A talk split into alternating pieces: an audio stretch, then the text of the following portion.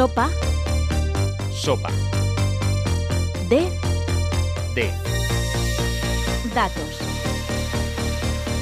Sopa de datos. en UPV Radio. Bueno, pues eh, primer episodio deberíamos explicar de, de qué va esto, ¿no? Pero, pero está grabando ya. ¿o? Sopa, sopa, sí, sí, empecemos por el nombre, sopa de datos. ¿Qué? ¿Sopa de datos? Sopa de datos es un programa que nace como la típica broma entre amigos, eh, que estás hablando con tus compañeros un día en la cafetería y dices, oye, ¿por qué no hacemos un, post- un podcast de ciencia de datos? Y pues escribes un correo y se hace realidad. No creo, ¿no? Que salga un programa eh, con invitados expertos en su campo, historias interesantes, tema de actualidad y todo ello relacionado con tecnología de la información. No creo que salga, ¿no? Yo creo que sí va a salir.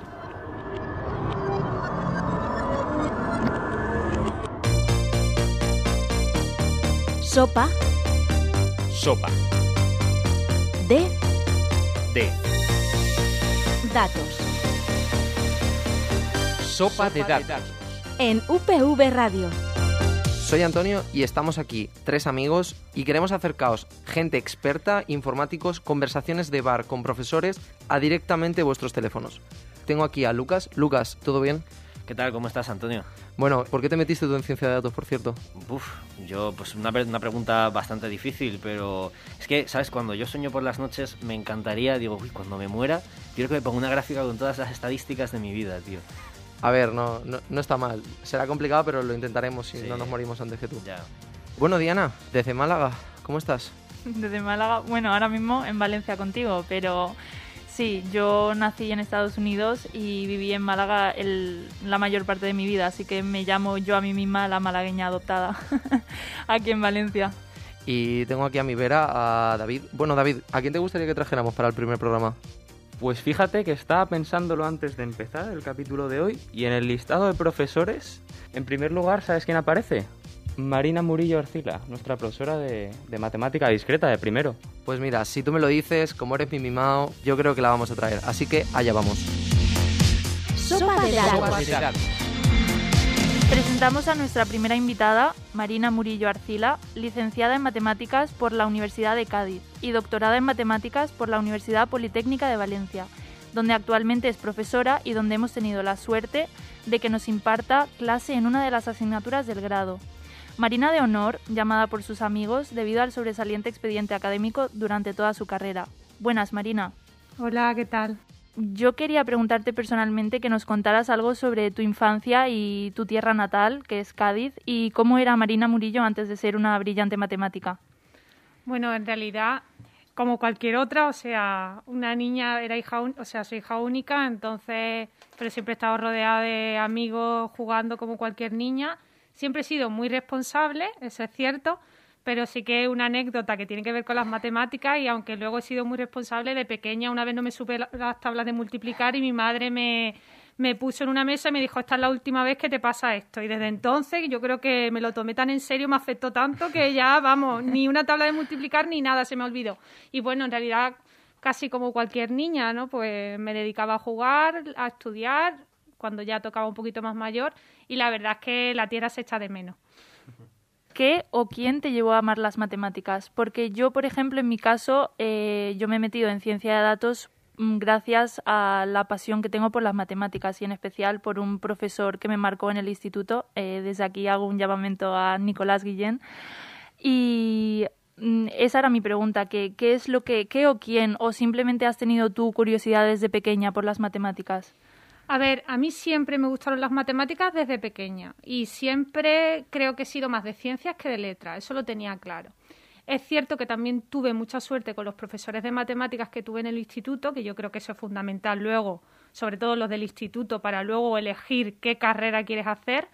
Tuve muy buena formación y muy buenos profesores. Y luego también tenía mucha vocación docente por parte de mi madre, que es maestra, entonces eso también me influyó luego a la hora de elegir la profesión y más o menos siempre tuve claro que quería hacer una carrera de ciencias, aunque no tan tan claro que fuera matemática. De hecho, cuando elegí las carreras, elegí matemática, química y filología inglesa, o sea que ahí tampoco estaba 100% claro, pero bueno, siempre casi que tenía claro que iban a ser matemáticas y creo que, que no me equivoqué. hablando de un tema un poco más de actualidad, últimamente, por ejemplo, a mí me ha pasado que yo antes estaba en filosofía, antes de cambiarme aquí a la Universidad Politécnica, y antaño, por lo menos, la gente que estudiaba carreras, también porque no se lo podía permitir, pero eh, no cambiaban de una carrera a otra tanto como se hace ahora, ¿no? Entonces, eh, una vez entraste en matemáticas, eh, queríamos preguntarte si realmente en algún momento durante toda tu trayectoria estudiando matemáticas, incluido el doctorado, te has visto en la posición de decir, igual esto no es para mí, igual debería dejarlo o irme a otro sitio a ver si valgo más en otro sitio? A ver, realmente a mí no me pasó porque creo que iba muy concienciada eh, con lo que me iba a encontrar. Yo antes de entrar en la carrera le pregunté a gente que había hecho la carrera de matemáticas y todo el mundo me decía, ten cuidado que lo que te vas a encontrar en la carrera no tiene nada que ver con las matemáticas del instituto, porque venimos muy acostumbrados a cosas más de cálculo, ¿no? Más computacional y luego llegas allí y durante el primer curso prácticamente no ves un número, nada más que ves letras. Entonces, eso causa un impacto emocional en los estudiantes de matemática grande. Por eso hay muchos alumnos que, que abandonan en primer curso y en mi caso hubo compañeros que abandonaron. Entonces yo creo que iba bastante concienciada y la verdad es que me gustó desde el principio y no, no dudé. Lo que sí que es cierto que iba un poco más asustada pensando en cómo me iba a ir, porque todo el mundo me decía, ten cuidado cuando llegues a matemática que verás los resultados, que el primer curso, gente que viene con muy buena nota, abandona la carrera y bueno, por suerte no fue así y, no, no, la verdad que no pensé nunca en dejarla. Y en algún momento, bueno, has planteado qué consejo le podrías dar, aunque a ti en tu caso no te haya sucedido, siendo que eres docente, ¿ha venido alguna vez algún alumno y le, hayas tenido que decir pues algunas palabras para decir no, mm, esto es lo tuyo o no, o lo contrario, esto no es lo tuyo? Eh, quería preguntarte si qué le tendrías que decir o qué le te gustaría decir a las a estas personas que tienen dudas, como mencionaba Antonio, ¿qué les dirías para afianzar su decisión? A ver, yo mm, no me atrevería, si no me lo pregunta, a ningún alumno a decirle si está donde tiene que estar o no, porque además yo realmente cuando doy clases, yo doy clases de matemática y justamente ahora doy clases en ingeniería informática o en el grado en ciencia de datos, entonces yo solamente veo una visión muy parcial del alumno. Eh, un alumno que puede ser muy malo en matemáticas puede ser buenísimo, por ejemplo, en programación. Entonces yo no me atrevería. Lo que sí, si un alumno viniera a preguntarme eh, con dudas, sí que me he encontrado con alumnos que una vez ya iban acabando la carrera me han preguntado más bien por las salidas profesionales. Ahí sí ya que sí he dado mi opinión. Pero desde luego yo le diría que si está haciendo una carrera que no le gusta nada, al final es algo a lo que te vas a dedicar toda tu vida. Entonces, aunque pierdas dos años de tu vida, cámbiate y haz algo que realmente sea vocacional, porque estos son cuatro años, pero luego tienes el resto de tu vida dedicándote a eso. Te quería preguntar sobre todo cómo has vivido tú el ser mujer en una carrera de ciencias, es decir, porque en el ámbito STEM que le llaman de ciencia, tecnología, ingeniería y matemáticas siempre salen las estadísticas de que hay una subrepresentación por parte de la mujer. Quería saber personalmente cómo lo has vivido tú, si has vivido que tenías muchos compañeros y si te sentías, si en algún momento te has sentido eh, mm, no menos capacitada, pero sí sentirte como que tienes más competencia por parte de los hombres y también ya cómo lo has vivido desde, el punto de vista de investigadora y de docente. Sí, a ver, en mi caso como estudiante mi situación es un poco extraña porque justamente cuando yo entré en la carrera de matemáticas, en mi clase, en mi grupo, éramos un 80% de mujeres y solo un 20% de hombres, rompiendo completamente las estadísticas. Entonces, mi experiencia como estudiante no fue esa, que hubiera una mayoría de chicos. Ahora ya, si te hablo como docente, la cosa cambia muchísimo, porque además en los últimos siete años yo he estado dando clases fundamentalmente en grado en informática, ¿vale? Y ahora en ciencia de datos. Y la verdad es que la presencia de la mujer es minoritaria y muy escasa. De hecho, yo en algún año he sido la única mujer que había en la clase, o sea que yo parecía una despedida de sortero, ¿sabes qué te digo? Entonces, eh, sí que es cierto que la presencia de la mujer es minoritaria, cada vez parece que hay más, sí que noto un poco de diferencia entre, no sé si es mi experiencia solo, porque no tengo los datos también oficiales, pero me da la sensación que en el grado en ciencia de datos sí que hay más mujeres que en el grado en informática, por lo menos en mi experiencia. Y bueno, al final mm, es algo que se está intentando transmitir desde, desde la sociedad, desde los institutos, desde las propias universidades, que por supuesto la mujer está igualmente capacitada que el hombre para, para desarrollar una carrera científica. Yo personalmente no me he sentido, la verdad, no me he sentido discriminada, simplemente que es cierto que, bueno, pues tú analizas los datos y, por ejemplo, eh, catedrático de universidad, ¿no? que es la figura a nivel docente más alta que en la, en, el, en la universidad. Pues a lo mejor del 100% de catedráticos, un 30% son mujeres. ¿Por qué? Pues, pues también a lo mejor por el tema de la maternidad, porque hay que sacrificar mucho a nivel personal para luego seguir progresando en la carrera científica. Entonces, yo creo que sí que es importante que se le siga dando visibilidad, como yo creo que en los últimos tiempos se está haciendo, para que esa tendencia cambie. ¿Y crees que se debería fomentar desde los institutos o incentivar a las, a las chicas en general a tirar por ámbitos de ciencias o de tecnología? Sí, sí, por supuesto. Yo creo que desde, toda desde todas las perspectivas posibles se debe incentivar eso, mostrar. Es lamentable que haya que, que visibilizar eso, ¿no? Pero que, que la mujer tiene la misma capacidad. Lo que sí que yo no estoy tan de acuerdo en algunos aspectos en hablar de mm, de la discriminación positiva. Es decir, yo soy del pensamiento que no quiero que me den nada por el hecho de ser mujer ni que me quiten nada, porque no lo necesito. O sea, tengo la misma capacidad. Entonces, eso sí que, es un tema un poco delicado que en algunos, y es mi, mi humilde opinión, vamos. Comentaba Diana que, aparte de docente, es investigadora. Eh, nosotros hemos hecho nuestros deberes antes del programa y entre el listado de numerosos premios que has recibido está el de Andaluza del, del futuro. En tu discurso de recepción del premio haces un llamamiento a las autoridades políticas pidiendo más inversión en, investigación, ¿no? Entonces, relacionado con esto, yo quería preguntarte qué tanto ventajas como limitaciones presenta el hacer investigación en el, en el ámbito universitario, concretamente en el público, porque es en el que nos movemos, y, y, si quieres, pues comparar estas ventajas y limitaciones del ámbito universitario frente al de la empresa privada, por ejemplo. Veo que os habéis empapado bien, ¿eh? O sea, habéis hecho bien los deberes. Sí, a ver, yo, bueno, en primer lugar, yo trabajo en matemática teórica. Entonces, partiendo de la, de la base de que, por supuesto, necesitamos financiación porque tenemos que hacer estancias de investigación para trabajar con profesores en otras universidades extranjeras o para asistir a congresos de investigación, es cierto que yo para trabajar necesito un ordenador, un lápiz y un papel. Es decir, por suerte, no hacemos biomedicina o, u otro tipo de investigación que requiere mucha más financiación pero desde luego puedo hablar de lo, de lo que conozco de la financiación pública, ¿vale? Posiblemente, aunque no he trabajado en el ámbito de la empresa, desde luego una persona con mucha más financiación, sobre todo, como te digo, desde el, punto, desde el punto de vista a lo mejor de investigaciones médicas o de incluso gente que trabaja en matemática, pero más computacional, en inteligencia artificial o en, o en aspectos que necesitan de máquinas, no sé. Sí que puede influir más. En mi caso particular, no noto tanto esa, esa diferencia que puede haber desde el ámbito privado, donde hay mucho más soporte a nivel económico que en lo público, ¿vale? Sí que es cierto que te puedo hablar, ya no solo en investigación, pero es cierto que yo, por ejemplo, mm, la mayor parte de los, bueno, la mayor parte, no, creo que todos, los premios que he recibido de investigación vienen de entidades privadas, ¿vale? Entonces se fomenta más desde lo privado el, el, incentivo a la, a la excelencia investigadora, ¿vale?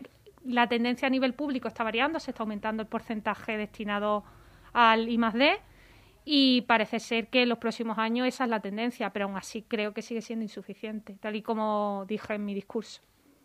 Claro, también es verdad que últimamente, en estos últimos quizá 15 años, 20 años, se ha hablado mucho de la fuga de cerebros en España y queríamos preguntarte si consideras que igual eh, se debería hacer un esfuerzo superior ya no solo en poder recibir recompensas ya tanto económicas como de otro tipo eh, a los investigadores para quedarse aquí en España frente a irse a otros países y si la investigación debería de estar como más recompensada para el gran esfuerzo que hace España en, en formar a estos alumnos.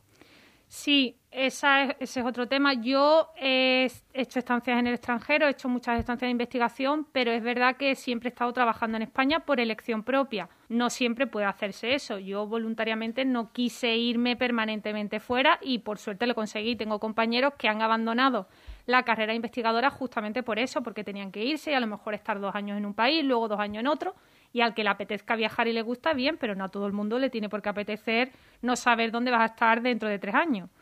Con lo cual, efectivamente, hay un problema de retención del talento en este país y es una triste guasa que formes a grandes estudiantes, investigadores, para que luego se marchen y luego en otros países se beneficien de los resultados conseguidos por esos alumnos que tú has invertido en formar. Entonces, ahora hay algunos planes de investigación que justamente lo que hacen es eso, vuelta al talento, por ejemplo, la Ramón y Cajal a nivel de investigación, pero aún así son muy pocas y si hablamos ya de un, de un área como matemática todavía es menor. Entonces aún queda mucho por hacer y mucha gente fuera que, que ojalá pudiera estar aquí. Claro. Yo quería preguntarte, porque sí que has comentado que tú has tenido la suerte de poder hacer tu investigación aquí y quedarte aquí en España. Quería saber si, bueno, si quieres compartir el, cuáles son las razones que te han permitido quedarte frente a las de tus compañeros, ya sea que mm, tu campo de investigación no requiere tanta infraestructura como tú has comentado, o si es una apuesta personal que has hecho por, por quedarte aquí y fomentar que el talento se, se retenga en España. Así que si nos puedes contar. Sí, bueno, realmente mi investigación y la gente que conozco más o menos son del mismo ámbito, es decir, que podían haberla desarrollado aquí o fuera. Cuando yo acabé el doctorado, fue la época en España en la que no salían plazas. O sea, eh, por ejemplo, yo soy de análisis matemático, salían dos plazas en todas las universidades de España. O sea, aquello era imposible. Entonces, yo tuve la suerte de conseguir un, contrato postdoctoral en el Basque Center for Applied Mathematics, que es un centro vasco de, de investigación bastante potente que hay en el País Vasco. Y bueno, luego yo siempre digo, no todo es suerte, también es trabajo, pero también tuve suerte, justo salió una plaza en ese momento, los astros se alinearon, como yo digo, y no tuve la necesidad, si no hubiera habido nada aquí, me, me habría ido, o sea, porque yo lo que tenía claro es que quería dedicarme a la investigación a la docencia, es decir, yo sabía que yo quería acabar en la universidad y para poder acabar en la universidad tenía que hacer ese recorrido, ¿vale? Entonces fue eso, una apuesta personal porque y es cierto que, que, sí que me gustaría decir que a veces parece que si no te has ido fuera está como mal visto. Es como, ahí, que ¿por qué se queda en España pudiéndose haber ido a Estados Unidos, no? Oye, es que estamos un poco menospreciándonos a nosotros mismos. Vamos a fomentar que la gente se quede. Por supuesto, ya te digo que yo he hecho más de un año de estancia de investigación por el extranjero, en América, en, en Europa. Pero animemos y fomentemos que la gente se pueda quedar a desarrollar para lo que se ha formado aquí en nuestro país. ¿no? Dejando de lado básicamente lo que acabas de decir, de que también es en parte suerte de estar en el momento adecuado, en el lugar adecuado, realmente, si, bueno, tú lo has dicho, ¿no? Una posibilidad que tenías era estudiar química. Entonces, si tú tuvieras que construir el investigador perfecto para llegar lo más lejos posible, ¿qué crees que es más importante? Eh, las capacidades técnicas del investigador o las sociales y esas relaciones interpersonales con otras, con otras universidades, con otras personas, ¿en qué proporción crees que es más importante una cosa o la otra? Es una pregunta difícil, ¿eh? Porque, bueno, el, el, o sea, el camino perfecto para poder conseguir, digamos, una plaza, ¿no? Que es un poco por donde me estás preguntando. Eso no te lo sabría decir, porque yo yo he ido siguiendo las cosas tal y como han ido surgiendo, no, no tenía nada planeado. Evidentemente, eh, lo fundamental es tu currículum, entonces eso es fundamental. Si no tienes un buen currículum, vamos, es muy complicado que puedas conseguir algo. Pero bueno, también es cierto que es importante que te conozcan. Entonces, claro, siempre las relaciones sociales y los contactos son importantes, pero hombre, yo quiero pensar, quiero pensar que lo que prima desde luego es el currículum y no los contactos. ¿Vale?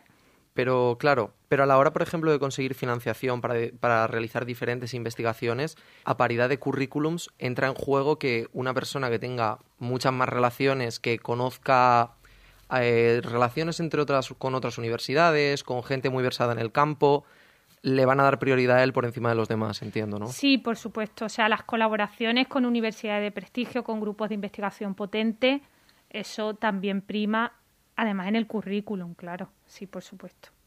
Nos has comentado, eh, y quería mencionarlo, como lo has mencionado como pequeño detalle, que has estudiado en otros, en otros países, ¿no?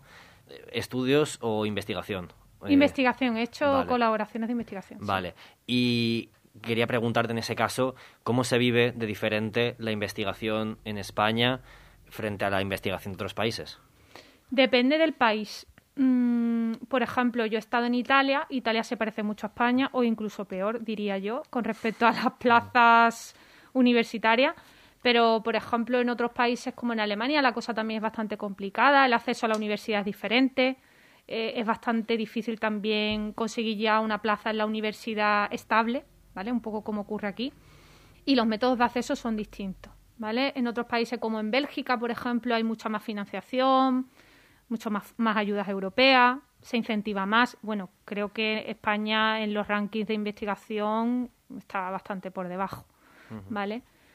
Entonces sí que hay diferencia, sí que hay diferencia tanto en, en el aporte económico por parte de las instituciones y del gobierno como, bueno, ya luego lo que es el desarrollo una vez que estás dentro, al final eso depende de las personas con las que estés trabajando. Interesante. Y además de eso, aprovechando la, la temática, ¿has podido tener la oportunidad de dar clase en esos países en los que has viajado? No, no he dado clase. Vale, No, solo he dado clase aquí, Ok. en España. Vale. Además, bueno, David antes te ha comentado que hemos hecho los deberes y te hemos investigado un poquito. Bastante, Eh, bastante. Sí. Y además queríamos, eh, bueno, hemos visto tu página web, evidentemente, y hemos visto que tienes una gran variedad de artículos de investigación en los cuales no entendíamos de la misa a la mitad.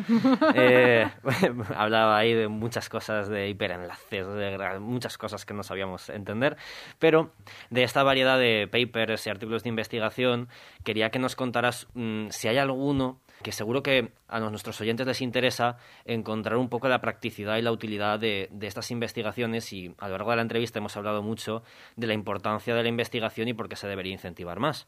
Entonces queríamos preguntarte si hay alguno que se te venga a la mente para poder decir, sí, es que la investigación es importante por cosas como esta. Sí, a ver, yo soy fundamentalmente una matemática teórica, ¿de acuerdo? Entonces, eh, que soy muy defensora de la matemática teórica, ¿por qué? Hace falta matemática teórica y fundamentos teóricos para que luego haya, haya aplicaciones y se puedan haber desarrollos tecnológicos, etcétera.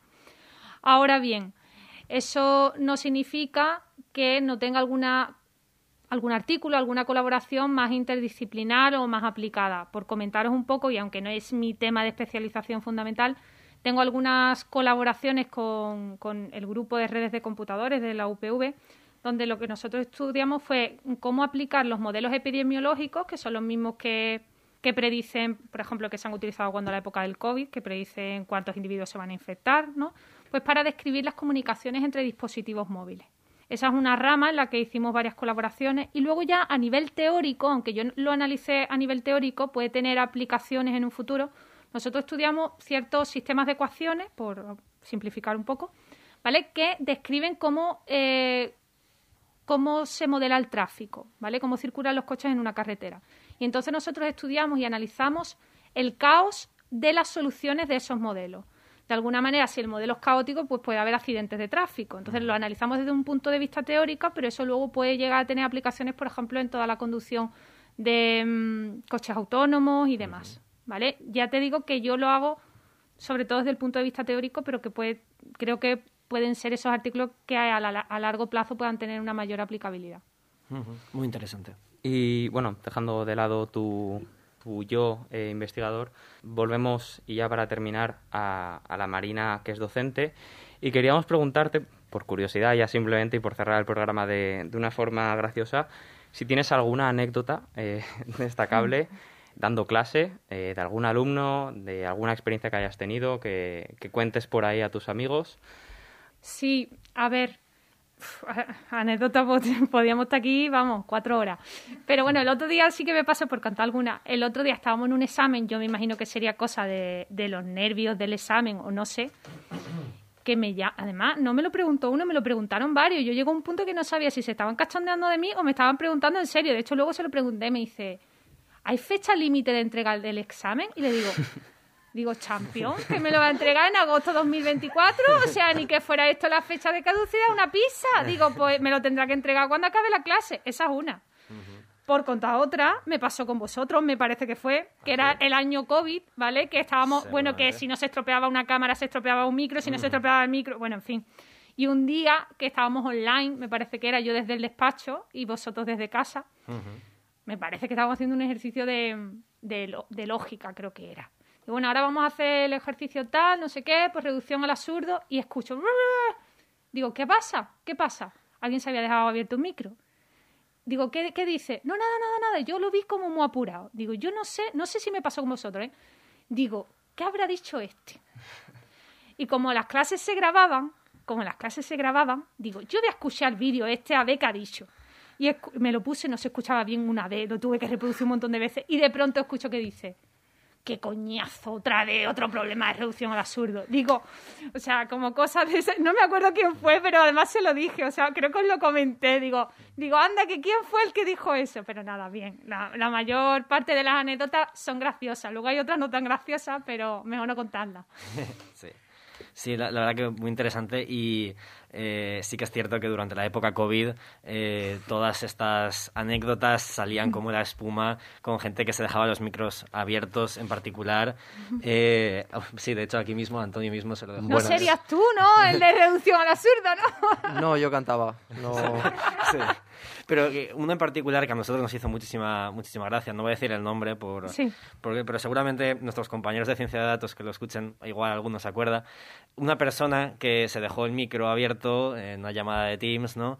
Que estaba, no me acuerdo de qué era la clase, no tengo ni idea, pero eh, básicamente estaba hablando con su madre por teléfono y estaba hablando sobre las plazas de matrícula de otras carreras y decía, no, es que, es que ahora matricularme en otra carrera es que, es que menuda movida, es que no lo sé, y es que las plazas, y es que no sé, no sé cuántos. Y claro, estaba el profesor, no sé si era el profesor, creo que era un, profesor, hombre, y estaba, claro, muy extrañado y tuvo que el propio profesor silenciar manualmente al alumno que estaba hablando de cambiarse de. La, la verdad es que la época COVID Teams ha sido dramática, ¿eh? O sea, se han vivido situaciones complicadas, sí, sí que es verdad. Para poner un pequeño lazo final ya a la entrevista, eh, como ya hemos, bueno, ya lo has comentado, una parte de ti eh, tiene esa vocación por la docencia y queremos que dejes un mensaje de qué ves tú en las clases que impartes y que crees que son capacidades o habilidades que deberían desarrollarse mucho más antes de llegar a la universidad y que les faltan a los estudiantes.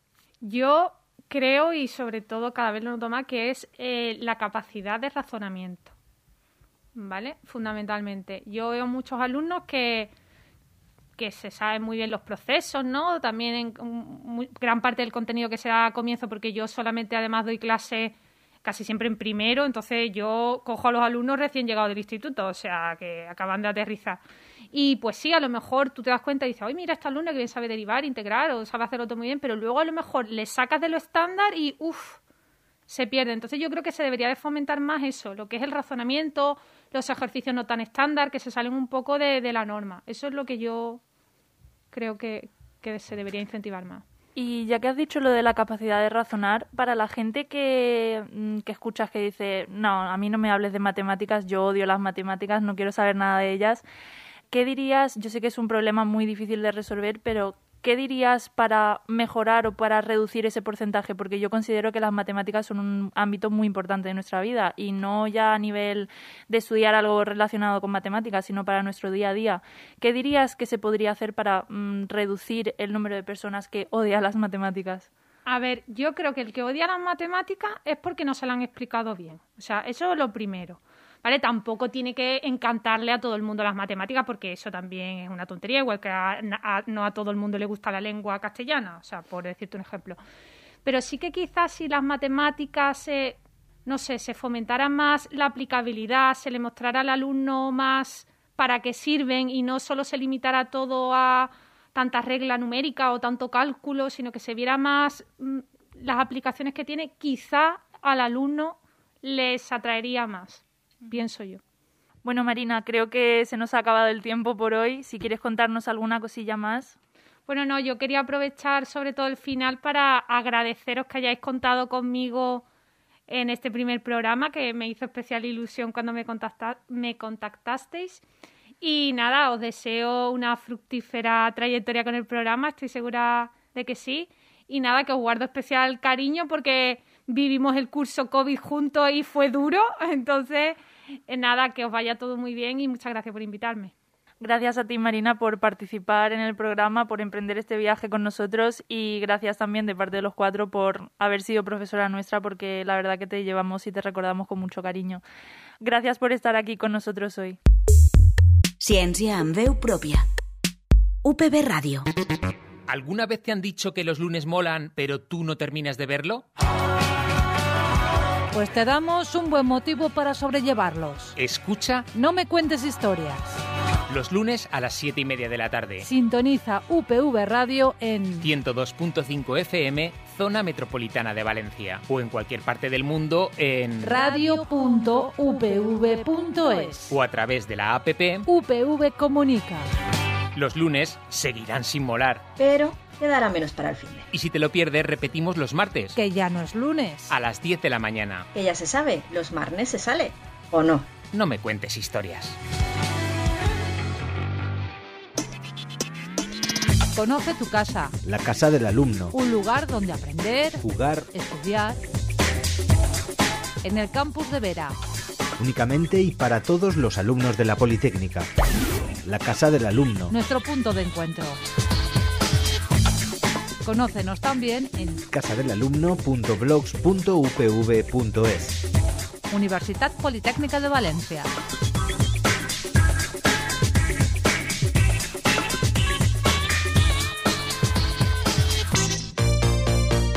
Sopa de datos. de datos.